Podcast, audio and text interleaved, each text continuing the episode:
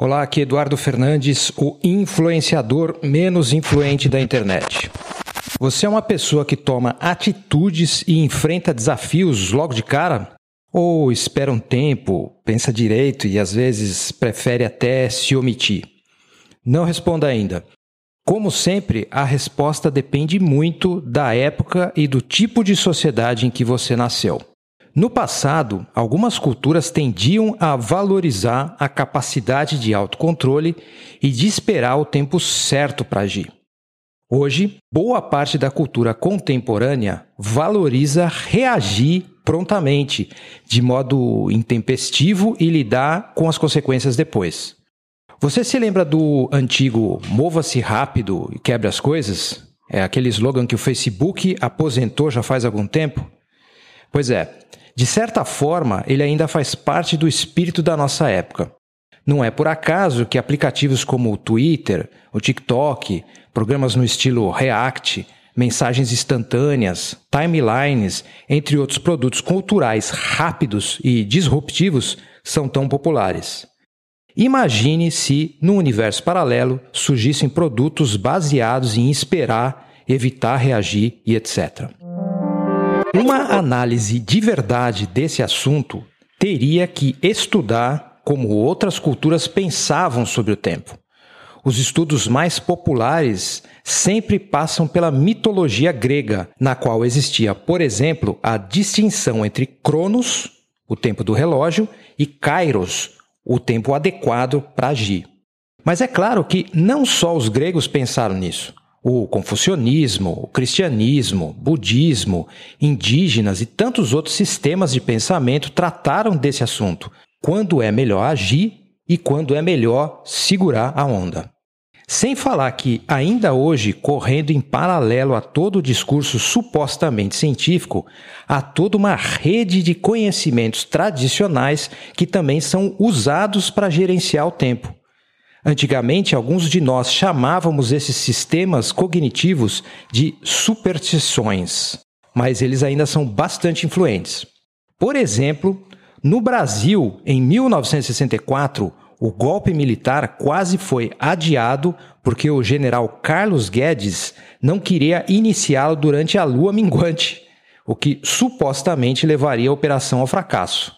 E há vários relatos sobre personalidades do mercado financeiro que consultam astrólogos e outro tipo de técnicas antes de tomarem decisões importantes.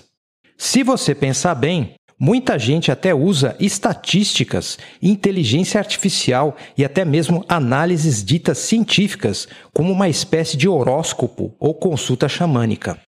Essas pessoas não entendem exatamente as complexidades dos dados, mas querem apenas algo que dê uma certa garantia psicológica de que elas estão agindo no momento certo e na hora adequada. Enfim, não é fácil gerenciar Kairos. Mas eu te contei que esse não é exatamente o assunto do episódio de hoje? É que eu queria chegar mesmo no filme Drive My Car de Ryusuke Hamaguchi, ele é baseado em alguns contos do Haruki Murakami e foi um dos filmes mais premiados de 2021. Ele conta a história de pelo menos três pessoas que, por motivos diferentes, perderam a mão no gerenciamento do Kairos. O primeiro é um diretor de teatro de cerca de 50 anos, casado com uma roteirista mais jovem, a Otto. Ela tem o pitoresco costume de criar e ditar seus textos enquanto faz sexo. Isso faz com que ela tenha uma relação bastante quente e aparentemente feliz com o marido. Porém, logo descobrimos que ela tem um amante, um ator jovem, famoso e bastante intempestivo. Certo dia, o marido pega os dois transando na cama, mas sai de fininho, passando despercebido. Continua sua vida normalmente, sem nunca tocar no assunto com Otto. E aos poucos, vamos descobrindo que Otto tinha várias outras relações extraconjugais, o que ajudava a alimentar sua escrita. Basicamente, ela espalhava fragmentos das suas histórias, começando num amante e terminando em outro. É uma espécie de quebra-cabeça extraconjugal. Depressivo, o marido aceita um trabalho bem longe de casa, em Hiroshima, para dirigir a clássica peça Tilvânia de Anton Chekhov. Lá, conhece uma jovem de 23 anos que será sua motorista pelo resto do filme. Você percebeu como tudo tem a ver com o tempo aí? Hiroshima, dirigir, que é levar uma pessoa de um ponto a outro no tempo e no espaço. Tilvânia, que acaba sendo uma peça sobre envelhecimento e decisões erradas nos momentos errados. Enfim, assim como eu, você deve estar achando que a motorista e o diretor vão ter um caso amoroso, certo? Errado. Lembre-se de que esse é um filme japonês baseado em Haruki Murakami, que em si já é um mestre em contradizer clichês da cultura pop. O que vemos é o desenrolar de uma curiosidade mútua entre os dois personagens, uma amizade desenvolvida mais pelo ato de ouvir do que de falar. O diretor de teatro descobre que, assim como ele, a menina carrega uma enorme culpa por ter demorado ou se recusado a agir no momento certo. Mas eu não vou entrar em detalhes para não dar ainda mais spoilers.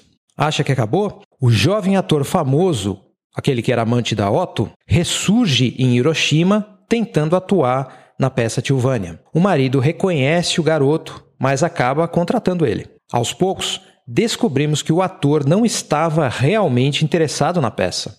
De alguma forma, ele só queria se aproximar do viúvo para saber mais sobre Otto. Então, estabelece-se uma dinâmica entre os dois parceiros da mesma mulher misteriosa. Um dos momentos mais interessantes do filme é quando os dois descobrem os fragmentos das histórias que ela tinha contado durante o sexo e esses fragmentos finalmente se complementam. Porém, diferentemente do diretor e da motorista, o amante era bastante intempestivo e violento, em especial quando alguém tirava fotos dele na rua. Numa dessas ocasiões, ele acaba ferindo mortalmente um dos seus fãs e acaba sendo preso.